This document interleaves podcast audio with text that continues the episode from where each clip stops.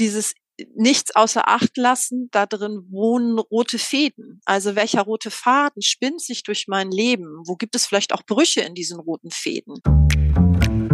Herzlich willkommen bei Coachgeflüster, dem Podcast des Inqua Instituts für Coaching. Mein Name ist Johannes Juncker und ich spreche in diesem Podcast mit ExpertInnen zu Themen rund um berufliche Neuorientierung und Karrierecoaching. Mein heutiger Gast ist Gabi Benjes, Inqua Karrierecoach aus Bremen. Sie ist nicht nur Coach, sondern auch Change Facilitator und somit Expertin für Veränderungsprozesse. Warum es sich lohnt, vom Gelingenden zu lernen und welche Fragen in einem Veränderungsprozess wirklich weiterhelfen, darüber sprechen wir heute in Coachgeflüster. Gabi, herzlich willkommen und schöne Grüße nach Bremen. Hallo Johannes, schön, dass wir heute miteinander ins Gespräch gehen. Ja, ich freue mich auch. Und lass uns gleich einsteigen. Ich habe das Gefühl, in meinen Coaching-Prozessen geht es eigentlich immer um Veränderung. Meine Frage an dich, nimmst du das auch so wahr? Und wenn ja, wie gehst du als Change Facilitator daran? Also was ist da deine besondere Perspektive drauf? Ja, das ist bei mir genauso wie bei dir und ich vermute bei fast allen anderen Coaches auch. Ähm, die Menschen kommen, weil sie den Eindruck haben, das was ist, also ihr eigener Status quo soll nicht mehr so bleiben, darf nicht mehr so bleiben oder sie sind sozusagen ein bisschen rausgeschubst worden, also zum Beispiel wie bei einer Kündigung oder Menschen, die krank geworden sind und einfach aufgrund ihrer Erkrankung das, was sie bisher gemacht haben, nicht weitermachen können. Ja, meine Perspektive als Change Facilitator ist äh, sicherlich ähnlich wie die von vielen anderen Coaches, die sich mit systemischen Ansätzen auseinandersetzen. Es gibt einfach so ein paar Dinge, die wichtig sind zu durchlaufen, um eine echte Veränderung für sich in sein Leben zu holen. Und die durchlaufen wir. Okay, und könntest du die kurz skizzieren? Also was sind diese verschiedenen Phasen, ähm, die wir durchlaufen sollten bei einem gelingenden Veränderungsprozess?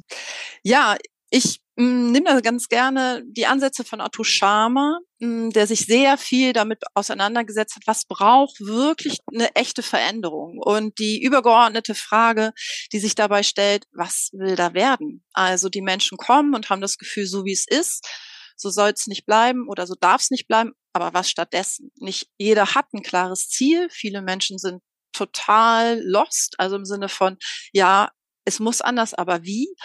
Und das, was wir, egal ob die Menschen noch gar keine Antwort haben oder eine Antwort darauf haben, wo es hingehen soll, immer machen im Coaching, oder was ich immer mache im Coaching, ist erstmal so eine, ich nenne das Erkundungs- und Analysephase. Also wir beschäftigen uns gemeinsam mit dem, wo sie herkommen, also mit der eigenen Geschichte, mit all dem, was sie geprägt hat. Sowohl auf ihrer berufsbiografischen Seite als ein Stück weit auch vielleicht aus der eigenen Geschichte im Sinne von, wie bin ich groß geworden, was hat mich geprägt. Weil all das, äh, in all dem wohnen aus meiner Sicht wichtige Informationen und wichtige auch Gefühle und Eindrücke, die für die Zukunft wichtig sind. Mhm. Das ist ja vielleicht für viele auch erstmal kontraintuitiv, weil sie denken, ich will ja in die Zukunft, ich will ja äh, nach vorne gerichtet was verändern warum soll ich mich denn jetzt mit meiner Vergangenheit beschäftigen? Du hast es jetzt gerade schon erwähnt, da warten viele wichtige Hinweise äh, und andere Aspekte, die für mich entscheidend sein können beim Weg nach vorne. Welche Haltung ist da wichtig? Also wenn ich jetzt als ähm, Coachie in einen Prozess gehe und meine eigene Vergangenheit angucke, mit welchen Haltungen und welchen Ideen sollte ich da drauf gucken? Ich bemühe mich darum, möglichst schnell die Menschen, die zu mir kommen, ja, neugierig zu werden. Also neugierig auf ihr eigenes Leben. Also nicht nur auf das, was da wartet und da in der Zukunft vielleicht zieht, sondern erstmal neugierig zu sein mit was gehe ich da im Gepäck eigentlich los? Also was zeichnet mich alles aus? Wer bin ich eigentlich alles? Und das ist so eine Perspektive, die ganz am Anfang, so in der ersten Phase, wenn es so ums Erkunden äh, geht, so dieses Öffnen mit Neugier, so ein bisschen wie so ein Wissenschaftler oder wie ein Kind. Ähm, und es geht auch darum, sich wieder zu öffnen für Gefühle, also für Begeisterung, für Trauer, für Scham, für Glück, also das gesamte Spektrum. Und das, worum es auch dabei geht, ist, in all uns gibt es Dinge, die einfach wunderbar funktionieren. Manchmal kriegen wir die gar nicht mehr mit. Also diese Selbstverständlichkeiten. Und in diesen Selbstverständlichkeiten wohnen oder leben einfach unsere Potenziale, unsere Talente, unsere Stärken. Also das gelingt uns auf jeden Fall, egal was uns alles nicht gelingt, aber das gelingt uns.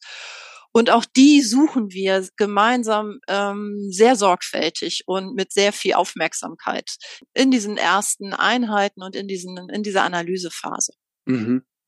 Ich finde es interessant, dass du genau diesen Punkt jetzt benennst, weil ich mache oft die Erfahrung, dass genau die Sachen die wir so wirklich gut können und die so zum Inventar gehören und die so uns wirklich leicht fallen, dass die oftmals von Klienten, von mir wahrscheinlich auch, von den meisten Menschen unterschätzt werden in ihrer Tragweite und wie, wie hilfreich das eigentlich ist. Die werden eigentlich so als Selbstverständlichkeit wahrgenommen.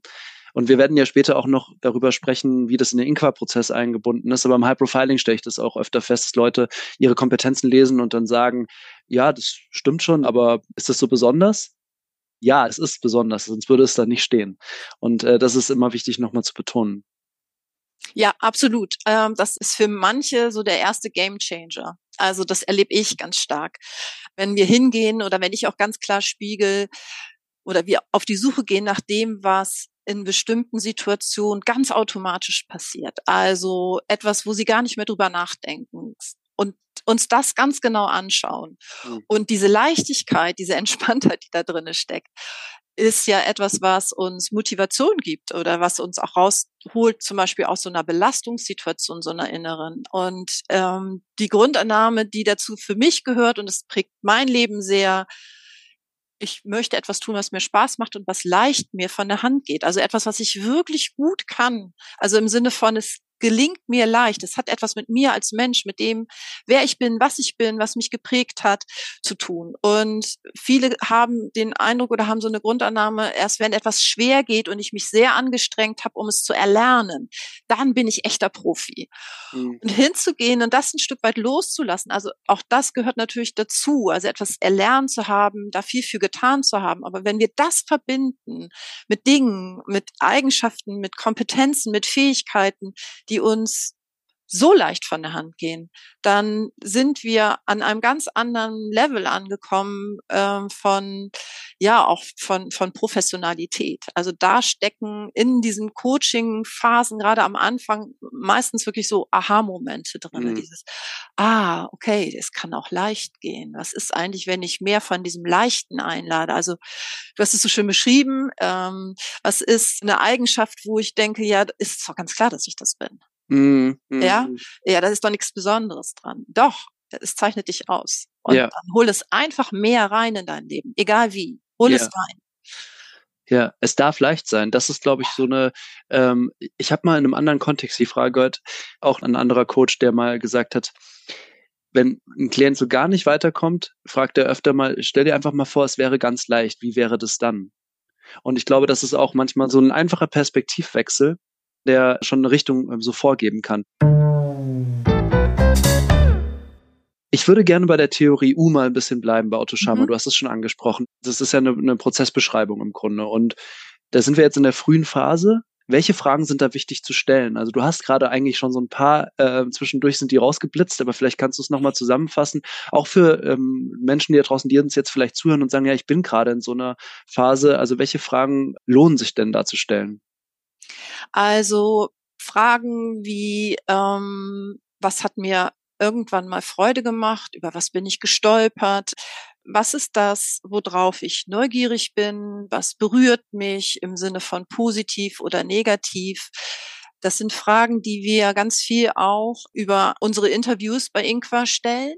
Also mhm. ne, da geht's ja ganz viel darum. Und es geht in dieser ersten Phase darum, vor allen Dingen diese Offenheit zu haben. Also auf was alles bin ich eigentlich neugierig? Was habe ich mir lange nicht angeschaut? Und wie kann ich das, was war oder wo ich herkomme, mir angucken, ohne in eine Bewertung zu gehen, sondern wirklich zu sagen, okay, was alles war da? Also wirklich erkunden, erkunden, sammeln, sammeln, sammeln. Und ich habe das eben schon so ein bisschen angedeutet, das, was ja häufig, was wir so mit dieser Analyse verbinden, ist ja ganz viel im Kopf das, worum es in dieser Phase auch geht, ist, das Herz mit hineinzuholen. Also mhm. Seine Emotion. Was hat in mir welche Emotionen ausgelöst? Und dabei geht es gar nicht warum und in eine Interpretation und in eine Analyse im Sinne, ah, warum diese Emotion und keine andere und warum mhm. sind sie so gewesen und nicht anders. Das geht an der Stelle überhaupt nicht, sondern wow, was hat mich wie berührt? Was hat was? Welche Emotionen sind eigentlich da, wenn ich an bestimmte Dinge zurückdenke? Diese Frage leitet so ein bisschen so eine, eine nächste ganz wichtige Phase in der Theorie U ein. Okay, was ist wichtig loszulassen? Mhm. Ja, also ich will ja raus aus etwas. Ich, mhm. Was ist wichtig loszulassen? Welches Muster, welchen Autopiloten? Und wie kann mir das gelingen? Wie du das so beschreibst, denke ich äh, an Achtsamkeitspraxis ganz stark. Also irgendwie sehe ich da ganz viele Parallelen auch so zu dem Anfängergeist, den es einzuladen gilt, auch diese neugierige Brille aufzusetzen und auch das ähm, Gefühl einzuladen, ohne das zu bewerten. Das sind ja alles starke Parallelen zu einer Achtsamkeits-Meditationspraxis im Grunde. Also das fällt mir jetzt einfach gerade nur so auf. Äh, kann, kannst du mit dem Impuls was anfangen? Ja, total. Also diese Neutralität, die ja in dieser Achtsamkeit geübt wird, das ist ein bisschen so wie so ein ja, wie so ein Buddhist oder ich nehme jetzt nochmal so eine andere Facette, weil ich jeder was mit Achtsamkeit anfangen kann. Auch Wissenschaftler sollten sich immer darum bemühen, ohne schon eine Antwort vorab zu haben oder ohne richtig und falsch, sondern erstmal nur neugierig sein auf etwas, was da was an Informationen gesammelt werden kann. Also diese, mhm. diese Freude, Informationen zu sammeln. Ähm, und ja, das hat was Achtsames, also im Sinne von nichts außer Acht zu lassen. Ja, ja. da, da finde ich, da spielt es eine ganz wichtige Rolle.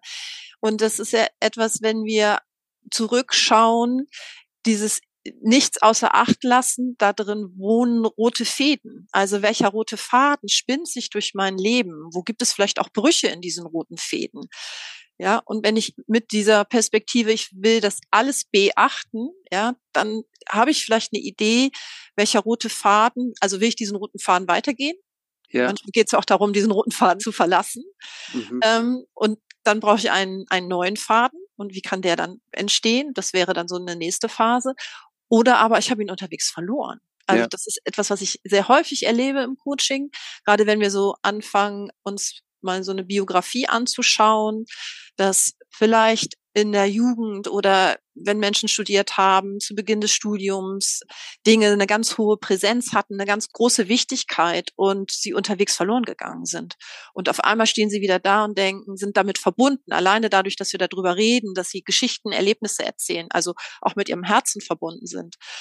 Und sie sich an Ereignisse erinnern. Also ich arbeite viel mit äh, Geschichten, Erlebnisse, Ereignisse, sich daran wieder zu erinnern und dann auf einmal zu merken, hatte ich jetzt gerade jüngst, wow, das habe ich schon damals, wollte ich das unbedingt werden. Mhm. Auf einmal taucht es wieder in meinem Leben auf. Ja. Und ich habe ganz vergessen, dass ich eigentlich schon mal da war. Ja. Ich denke gerade an Mut dass das ganz schön viel Mut braucht. Also diese ganzen Prozesse, die du gerade beschreibst. Also ich stelle mir einfach nur vor, diese Frage, um nochmal den Bogen kurz zurückzuschlagen, was gilt es loszulassen, das erfordert ja ganz viel Mut, ähm, die Frage dann zu beantworten und auch zu leben. Also nehme ich jetzt mal an, ich habe jetzt einen Job, in dem ich, das ist ja ein Szenario, was häufig im Coaching zumindest mir begegnet ist, jemand hat äh, eine Arbeit, ist es eine Art Komfortzone geworden, irgendwie passt es nicht mehr, aber ist es so bequem, da rauszugehen, ist jetzt wirklich auch nicht so einfach, um woanders dann anzukommen. Und das heißt ja dann im Grunde, wenn ich meinem Herzen folge oder meiner Intuition oder wie auch immer man es nennen will und die sagt mir, das gilt es eigentlich jetzt loszulassen, das ist ja gar nicht so einfach. Und ist das, das würde ich jetzt gerne an der Stelle nochmal kurz bleiben. Wie schwierig nimmst du das wahr bei äh, deinen Coaches? Braucht es diesen Mut? Ist es ein langerer Prozess oder geht das dann auch manchmal ganz, ganz schnell? Unterschiedlich. Also ich erlebe beides. Mhm. Ähm, und ich erlebe sogar auch noch manchmal eine dritte Facette, genau wenn wir an diesem Punkt stehen, wenn deutlich wird, dass etwas, was man sehr lieb gewonnen hat, also und man sich da einfach sehr drin eingerichtet hat, auf einmal in Frage gestellt werden will, muss, darf, äh, im Sinne von, will ich das noch weitermachen, gibt es ja auch immer die Möglichkeit zu sagen, nein, ich stelle es nicht in Frage. Mhm. Und ich, ne, und ich lasse es nicht los. Das ist ja immer legitim in jeder Coaching-Sitzung oder in jedem Coaching-Prozess. Also auch das kann ja manchmal eine ganz wichtige Entscheidung sein. Mhm. Auch hinzugehen und zu sagen, ich habe das jetzt alles durchleuchtet und ich bleib doch da, wo ich bin, weil ich habe gemerkt, es ist besser, als ich dachte. Auch das kann ja ein Ergebnis sein. So, aber wenn das nicht der Fall ist, dann gibt es manchmal diese Situation dadurch, dass ich in diese erste Erkundungsphase viel Wert lege, die auszudehnen, ich nenne das jetzt mal auszudehnen oder da sehr in die Tiefe gehe. Also die Menschen gehen häufig raus und sagen, das war jetzt aber echt ein Tiefgang, den wir da gemacht haben. Ja. Die Menschen sich sehr mit ihrer Geschichte verbinden und auch merken, wo es holpert oder wo sie vielleicht hm, verloren gegangene Schätze wiederfinden. Für manche ist es total einfach, für manche ist es dann wie so, es liegt schon einfach vor ihnen. Also sie mhm. sehen, okay, eine Eigenschaft, die jemand hat, wo es klar ist, wenn ich die jetzt einfach nicht verändere, dann stolper ich immer wieder über dieselbe Stelle. Mhm. Ich sag jetzt mal so ein Klassiker, äh, Menschen, die einfach einen sehr hohen Anspruch an ihre Leistung haben, an das, was sie jeden Tag bringen und aber merken, dass ihr Gesundheitszustand es nicht mehr hergibt, dass die Menschen in ihrem Umfeld es ständig stört, also sie ständig dadurch anecken oder oder oder oder sie selber sagen, Mann, ich habe echt die Nase voll davon. Ich will so nicht mehr sein. Mhm. Also das erlebe ich ganz häufig. Ich will das nicht mehr. Und das ist ja ein ganz guter Moment, also zu merken, ich will das nicht mehr und ich will das loslassen. Und dann mhm. gehen wir hin und schauen, ja, okay, wie kann das gelingen? Mhm. Ja, wie kann das gelingen? Und zwar, also mein Wunsch ist, etwas zu finden, was diese Menschen mit Leichtigkeit da drin unterstützt, okay. es loszulassen. Okay. Und dann sind wir bei dem aus dem gelingenden Lernen, weil ja, ja da docke ich da einfach meistens an das verbinde ich da an der Stelle mal sehr miteinander. Ich will das nicht mehr. Dann kann man sich natürlich die Frage stellen, was stattdessen? Mhm. Das ist manchmal nicht so einfach, die Antwort darauf zu finden. Aber mhm. wir tauchen dann einfach in andere Ebenen ein. Wenn wir jetzt an dieser Stelle sind, ne, im Prozess, dass du jetzt fragst, okay, was stattdessen zum Beispiel? Ne? Also die Entscheidung ist getroffen, es soll etwas verändert werden oder wie oft jetzt im Coaching zum Beispiel mit Arbeitssuchenden, es ist ja schon was passiert. Ich bin ja hineingeworfen worden in diese Situation, vielleicht unfreiwillig oder auch ganz und gar ohne eigenes Verschulden und muss jetzt aber mit dieser Situation umgehen dann muss ich mich ja schon damit auseinandersetzen. Der große Vorteil, wie ich jetzt auch nochmal bestätigt höre von dir, dieser intensiven Reflexion ist, dass ich dann eben eine Landkarte an der Hand habe oder eben eine Richtung, die mich dann bei den schwierigen Entscheidungen unterstützen kann. Ich würde ganz kurz, bevor wir in die Zukunft blicken, also wie geht's zukünftig weiter, kurz ähm, nochmal die Inqua-Methodik reinholen. Also wie ähm, arbeitest du in der Form mit dem Kompetenzprofil, High Profiling, wo wir ja uns die Berufsbiografie angucken und auch mit der Genogrammarbeit? Also welche Rolle spielen diese beiden Methoden in diesem Kontext Veränderungen anstoßen? Absolut zentral. Also beide Methoden. Ähm, das Kompetenzprofil, was ja letztendlich einmal fachlich berufliche Kompetenzen bei uns beinhaltet und zusätzlich eben auch ein großes Spektrum an persönlichen Kompetenzen, die diese Menschen auszeichnet. Also das ist das, was die Menschen ja sind. Im Sinne von, wer bin ich? Darauf finden sie in diesem Kompetenzprofil extrem viel Antwort. Und schon durch das Interview, was wir benötigen, um dieses Kompetenzprofil zu ähm, erstellen, anhand ihrer Berufsbiografie, ihres Lebenslaufes, schon in diesem Interview beginnen wir diese Reise, diese Neugier durch die Fragen, die wir da stellen. Also beginnt mit, erzähl mir mal den ersten Job, den du gemacht hast, so in deiner Schulzeit. Wow, was für eine Zeitreise. Und meistens ist es so am Ende so eines Interviews haben ganz viele das Gefühl, da habe ich so lange nicht mehr drüber nachgedacht. Das alles habe ich schon gemacht oder das alles kommt in Erinnerung. Also diese Geschichten, diese Erlebnisse. Wir arbeiten da ja auch viel, viel mit Geschichten und Erlebnissen, mhm. die in irgendeiner Form, wenn wir uns dieser Phase widmen, wieder hochkommen. Manchmal ganz plötzlich, ganz unerwartet und auch da kommen ja Erinnerungen hoch. Und das Kompetenzprofil, was daraus erstellt, ist für mich dann die absolute Basis, mit der ich dann im Coaching weiterarbeite, gemeinsam mit dem Coachee zu schauen, was zieht sich für Kompetenzen wie ein roter Faden so aus meiner Schulzeit bis heute durch, welche sind ausdifferenziert, welche haben sich vielleicht auch verabschiedet, welche neuen sind dazugekommen und welche möchte ich mit in die Zukunft nehmen. Also ich will ja vielleicht nicht alle mit in die Zukunft nehmen. Ja, okay. Ja? So, welche davon nehme ich mit in die Zukunft? Also das ist ein ganz wichtiger Schritt, den ich da gehe. Und während des Interviews und wenn wir uns das Kompetenzprofil nochmal sehr intensiv anschauen, da habe ich ja schon ganz viele Informationen gesammelt. Also ich selber als Coach durch die Geschichten, die im Interview erzählt werden. Und dann docke ich da auch immer noch an und sage, Mensch, du hast mir das und das erzählt. Ähm, das passt für mich zu der Eigenschaft nochmal besonders. Lass uns da nochmal genau hingucken. Wie leicht oder schwer war das in diesem Moment? Also ich dock nochmal an zu dem, was ich vorher gesagt habe. Auch da gehen wir nochmal genau hin und schauen, welche davon sind diese selbstverständlichen, mm. also diese Automatismen. Wo sind die da drinnen in diesem Kompetenzprofil? Die fischen wir auch nochmal oder die holen wir auch nochmal ganz gesondert raus das ist etwas, was ich sehr intensiv mache. Und die Genogrammarbeit, also da gehen wir ja so ein bisschen so den Biografiestammbaum, die Eltern, die Großeltern lang. Aus meiner Sicht ein ganz wichtiger äh, Moment in dieser Erkundungsphase. Da stecken häufig Grundannahmen zum Thema Arbeit, meine Rolle als arbeitender Mensch in der Vergangenheit, in der Gegenwart, in der Zukunft, ähm, aber auch häufig so Menschen, mit denen man sich vielleicht in irgendeiner Form verbunden fühlt aus der eigenen Familie. Oft, auch das wird immer wieder sichtbar in der Genogrammarbeit. Mhm. Und ja, manchmal auch einfach so Lebenswege, also Berufe äh, oder Formen von Tätigkeiten, die sich wie so rote Fäden durchziehen. Und dann mhm. für sich zu entscheiden, gehe ich diesen Schritt weiter, also gehe ich diesen Faden, diesen Weg meiner Familie weiter oder unterbreche ich ihn oder ja. wo ist da meine Rolle? Ja. Ja, all das ist Teil. Hm. Ich würde gerne noch was ergänzen zur Genogrammarbeit. Also ich kann allem zustimmen, was du gesagt hast. Ich würde das alles auch unterstreichen, dass das ähm, wichtige Mechanismen sind, die da eine Rolle spielen. Bei der Genogrammarbeit fällt mir auch immer wieder auf, es gibt ja diesen Satz, äh, das ist mir in die Wiege gelegt worden. Und das sehe ich äh, oft in der Genogrammarbeit, dass so die Ressourcen, die die Vorfahren hatten oder die Fähigkeiten auch, die die Vorfahren hatten, irgendwie auch bei den Klienten landen und das ist, äh, ist ja was, was nicht im Lebenslauf steht. Und wir sind ja so geprimed, unseren Kompetenzmix am Lebenslauf abzuleiten, aber viele der Dinge, die ich gut kann, sei das jetzt vielleicht backen oder sei es äh, malen oder sei es mich künstlerisch ausdrücken oder sei es Verantwortung übernehmen, was auch immer. Das sind ja oft auch Sachen, die vielleicht noch gar nicht in meiner beruflichen Karriere zum Tragen gekommen sind, aber äh, die ich in meiner Familie schon ganz deutlich mitbekommen und gezeigt bekommen habe. Und das sind auch oft Sachen, die uns gar nicht so schwer fallen.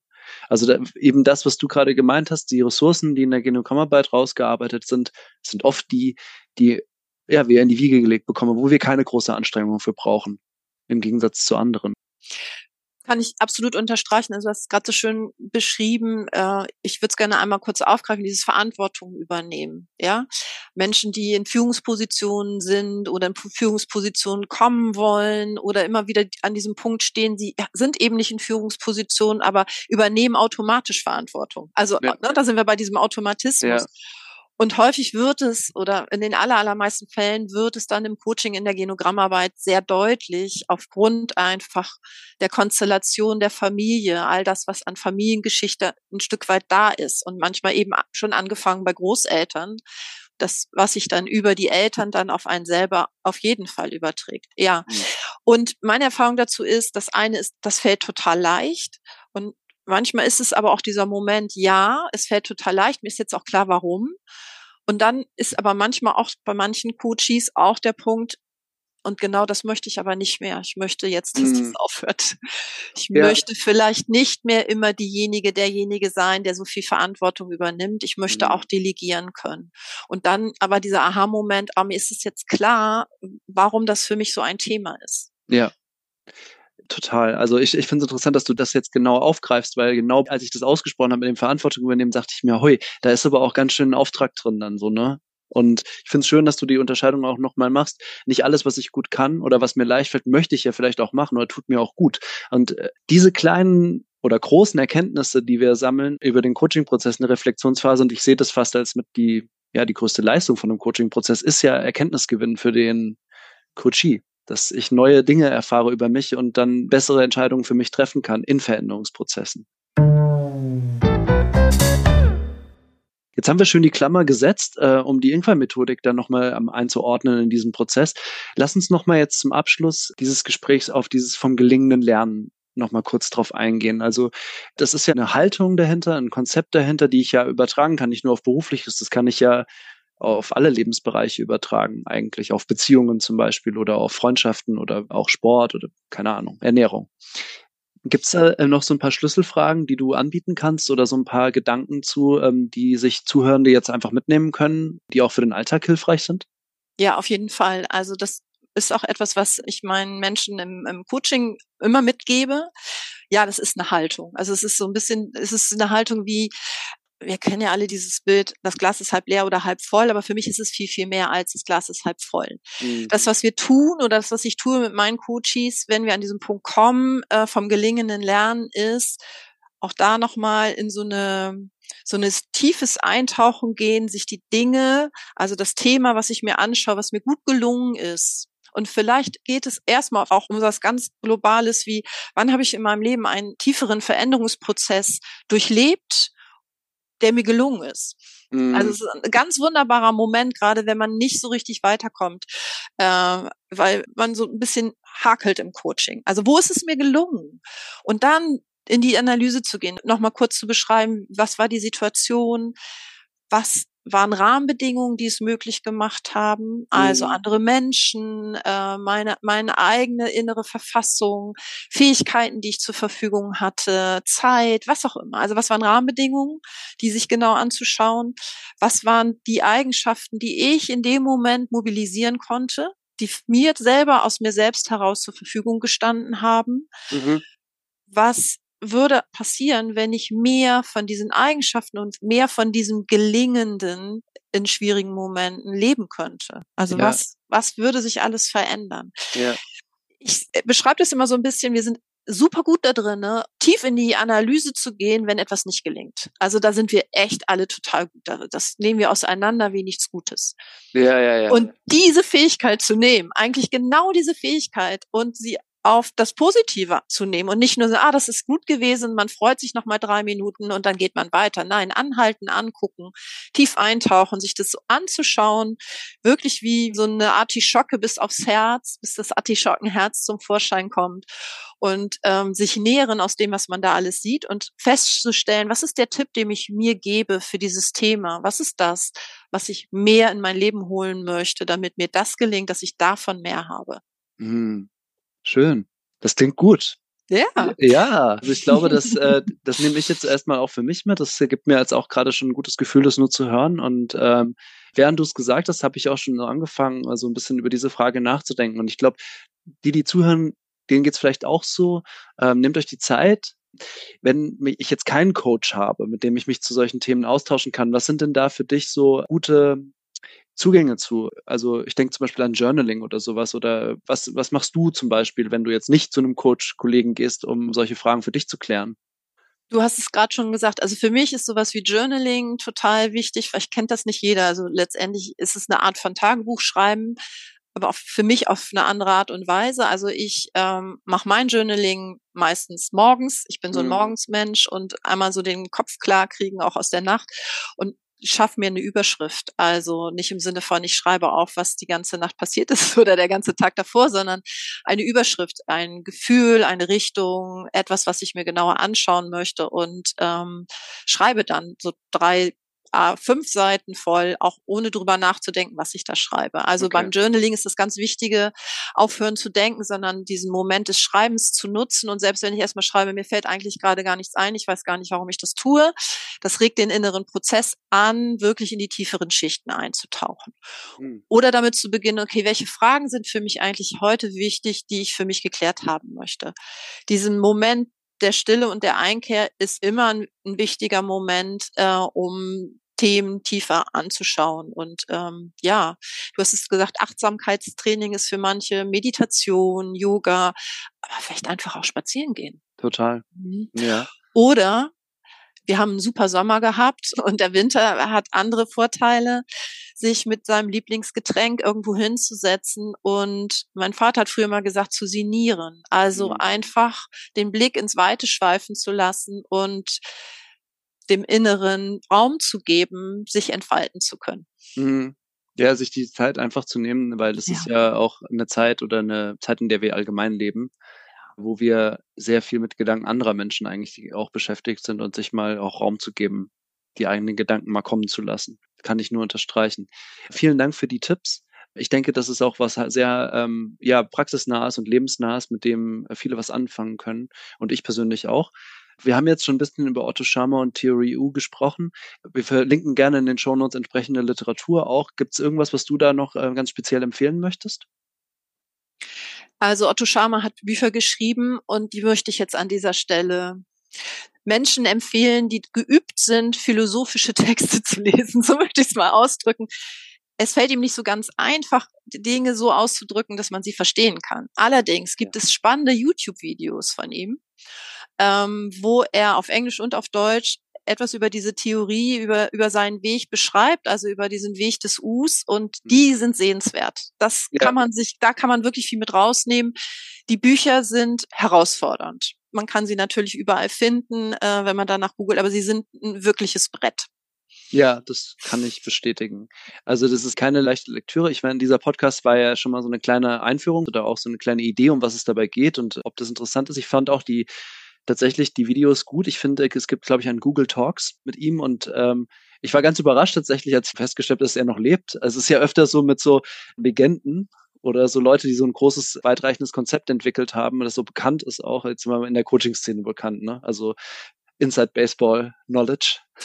Oder auch bei Schulz von Thun war ich auch irgendwann überrascht festzustellen, ach, den gibt es ja noch und der schreibt immer noch Bücher und tolle Bücher und so weiter. Ja, verlinken wir gerne, also auch gerne das Video oder die Videos, die wir gerade angesagt haben und äh, auch die Literatur für diejenigen, die ein bisschen härteren Stoff wollen. Nur zu empfehlen. Okay. Gabi, ich danke dir ganz herzlich, dass du dir die Zeit genommen hast, heute mit mir über Veränderungsprozesse zu sprechen und äh, über Coaching und uns so viele schöne Gedanken, Fragen und Tipps mit an die Hand gegeben hast. Danke für deine Zeit. Ich danke für deine Zeit, Johannes. Dir hat diese Folge gefallen? Dann würde ich mich sehr freuen, wenn du dir die Zeit nimmst, Coachgeflüster auf der Podcast-Plattform deiner Wahl zu bewerten und weiterzuempfehlen. Wenn du deine Podcasts auf Apple Podcast hörst, kannst du sogar eine Rezension schreiben. Das wäre besonders schön und hilft uns, mehr Menschen zu erreichen. Ganz herzlichen Dank dafür im Voraus.